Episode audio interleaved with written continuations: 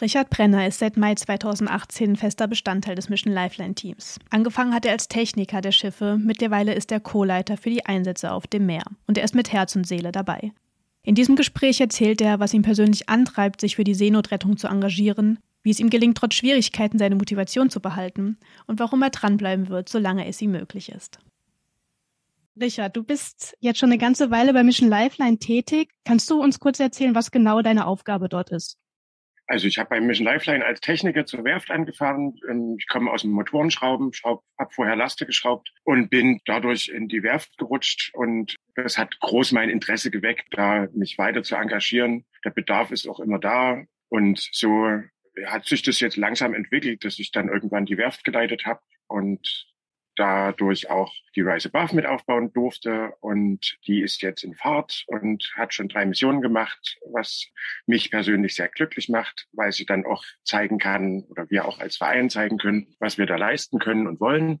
Ähm, hat auch schon sehr, sehr viele Seelen gerettet und ja, im Moment bin ich dann mittlerweile so von der Technik in die eher administrative Ebene gerutscht und bin die sogenannte SAR-Koordination, Search and Rescue Koordination. Das heißt, eine Kollegin und ich begleiten die Einsätze von Land aus und beraten die Crew auf dem Schiff, was so die nächsten Schritte sein können, was so quasi auch das Rahmensetting ist, welche anderen Schiffe unterwegs sind, wie gerade auch die politische Situation ist. Das bedeutet auch, dass wir die Trainings und Briefings vor den Missionen organisieren und auch die Debriefings nach den Missionen, um quasi auch dann daraus wieder Erkenntnisse zu ziehen für die nächsten Missionen. Das ist so im, im ganz groben umschrieben mein Tätigkeitsbereich ich gucke dann auch immer noch viel, was das Schiff technisch kann und macht, wie wir das weiterentwickeln können, zusammen mit unserem Technikteam. Und wir planen dann die nächsten Werften und die nächsten Zeiten. Und Teil des Ganzen ist auch immer mal mit der Crewing-Abteilung zusammen zu gucken, wie wir die Crew zusammenstellen, was da optimal ist, weil auch das Schiff mit seiner Größe setzt relativ hohe Anforderungen an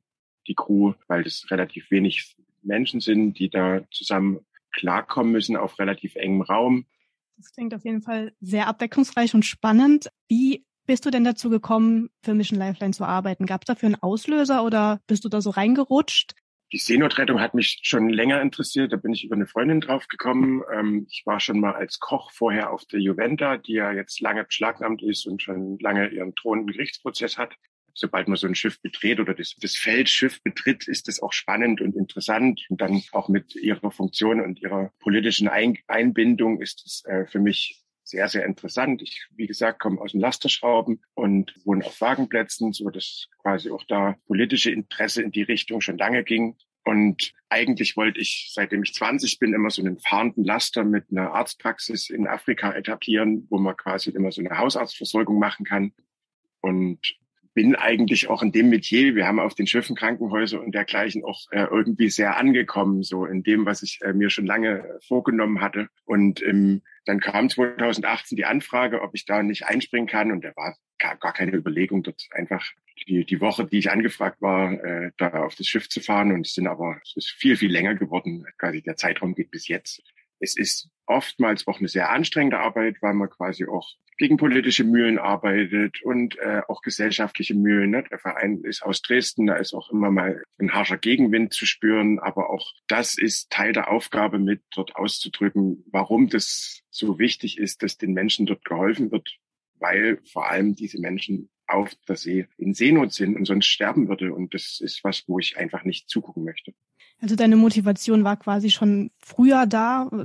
Äh, das sehen ja die Hörerinnen nicht, aber wenn du darüber redest, dann sieht man auch wirklich, dass deine Augen dabei leuchten. Also ganz ehrlich, da merkt man, dass du in deinem Element bist. Aber du hast gerade schon angesprochen, es ist nicht immer einfach. Was ist denn so für dich persönlich die größte Hürde oder äh, die Situation, wo du manchmal denkst, oh Mann, das ist jetzt schon eine Challenge?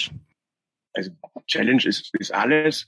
Aber ähm, als grobe Beschreibung, wir haben, ich habe im Mai angefangen 2018, dann hat, da hatte das Schiff dann schon drei Monate Werft hinter sich. Ich habe den letzten Monat dann noch begleitet. Das heißt, wir hatten ein voll ausgestattetes Schiff, was komplett überholt ist. Waren wir dann auf einer Mission 2018 wo wir dann auch mit 234 Leuten an Bord über eine Woche vor Malta hingen, um überhaupt in den Hafen zu kommen, was ja schon mal ähm, ein großer politischer, ich würde sagen, Steinehaufen ist, der da einem in den Weg gerollt wird, um überhaupt einen Port of Safety zu kriegen, um den Menschen dann auch den sicheren Hafen zu bieten, an Land zu kommen und auch in die europäische Gesetzgebung oder den, den Regularien Europas zu entsprechen. In der Folge dieser Einfahrt in den Hafen von Malta war das Schiff dann beschlagnahmt und war 560 Tage lang in einem Gerichtsprozess, der eigentlich eher so ein aus meiner Sicht Schauprozess war, der sich der dann natürlich auch endete mit einem Freispruch, aber das bedeutete natürlich auch 560 Tage auf einem Schiff sitzen, was wir mit einem Kollegen zusammen und vielen Freiwilligen begleitet haben, wo man dann auch schon so an sich selbst zweifelt oder auch an der grundsätzlichen politischen Lage zweifelt. Man hat ein komplett ausgestattetes Schiff und sitzt auf der Brücke beschlagnahmt und kann einfach nicht reagieren. Und im NAV-Text kommen die Notfallmeldungen rein und man kann einfach nichts machen. Und denkt sich, was soll das? Liebes Europa, was ist hier los? Wir alle leben nach Werten, mit denen wir zusammenleben wollen. Und dann werden die so an der Außengrenze, so mit Füßen getreten.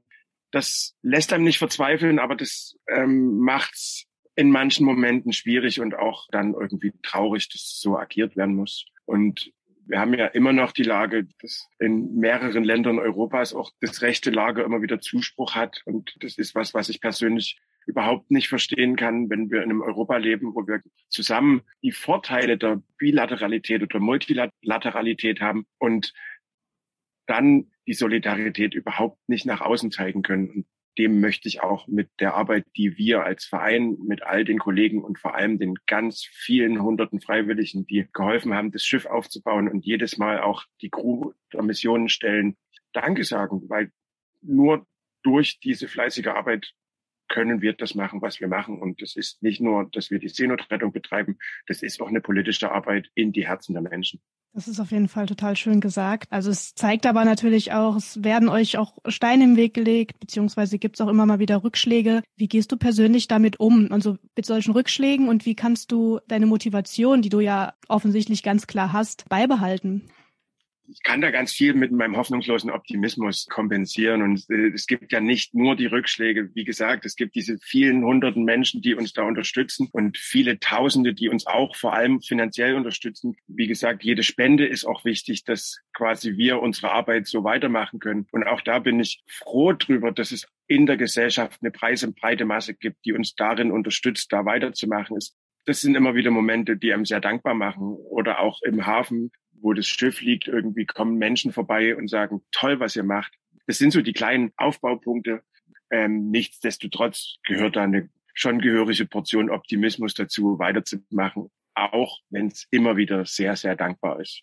Und wahrscheinlich auch eine gute Portion Beharrlichkeit. Es gibt aber schöne Momente, also hast du ja auch schon ein paar erwähnt, aber wenn du dir jetzt einen rauspicken müsstest, gibt es einen schönsten Moment für dich bei deiner Arbeit für Mission Lifeline? Das ist ein wiederkehrender Moment. Ich habe selber auf der Mission 6 damals, wo wir diese 234 Personen an Bord hatten und man kriegt den sicheren Hafen zugewiesen und man darf das den Leuten sagen, welche Freude man in diesem Moment entgegengespiegelt bekommt, dass quasi auch so eine anstrengende Zeit, es ist eng auf dem Schiff und es ist schwer nachts zu schlafen, weil die Maschine den ganzen Tag geht. Und wenn dann noch Welle oder Wind dazukommt und die Leute seekrank werden, dann ist es auch das Ende einer Reise, die in einen, in einen neuen Weg führt und dieses Announcement, was man in dem Moment machen kann. Und es ist immer, man guckt da in, in sehr, sehr freudige Gesichter, ist einer der dankbarsten Momente jeder Mission, wenn man Gäste an Bord hatte. Das kann ich mir gut vorstellen. Ich habe noch eine Frage für ja auch für die Menschen da draußen, die das hören. Also ich kann mir vorstellen oder ich weiß es auch aus eigener Erfahrung, dass man manchmal einfach vielleicht die Tendenz hat, den Kopf in den Sand zu stecken, wenn man sich so die politische Lage grundsätzlich oder das Weltgeschehen grundsätzlich anschaut, weil man manchmal das Gefühl hat, was kann ich schon alleine machen, beziehungsweise macht das überhaupt alles Sinn? Was würdest du den Menschen mit an die Hand geben, die, die vielleicht so ein bisschen zweifeln, Gibt's da irgendeinen, hast du irgendeinen Tipp, was man machen kann, um dieser Demotivation so ein bisschen entgegenzutreten? Ich sehe die Demotivation in dem Sinne auch gar nicht so richtig. Also na klar sehe ich ganz viel am rechten Rand, die ähm, mit einem Megafon, was lauter ist als alles andere, dort rumstehen. Aber für mich sind nicht mal die Argumente einleuchtend. Und ich sehe grundsätzlich in dieser Gesellschaft auch ganz viel Zweifel an dem Status quo. Und ich sehe eher dass es leider ist, dass das Positive viel zu leise ist. Aber ich sehe es in, in, auch in der Mehrzahl der Bevölkerung einfach da.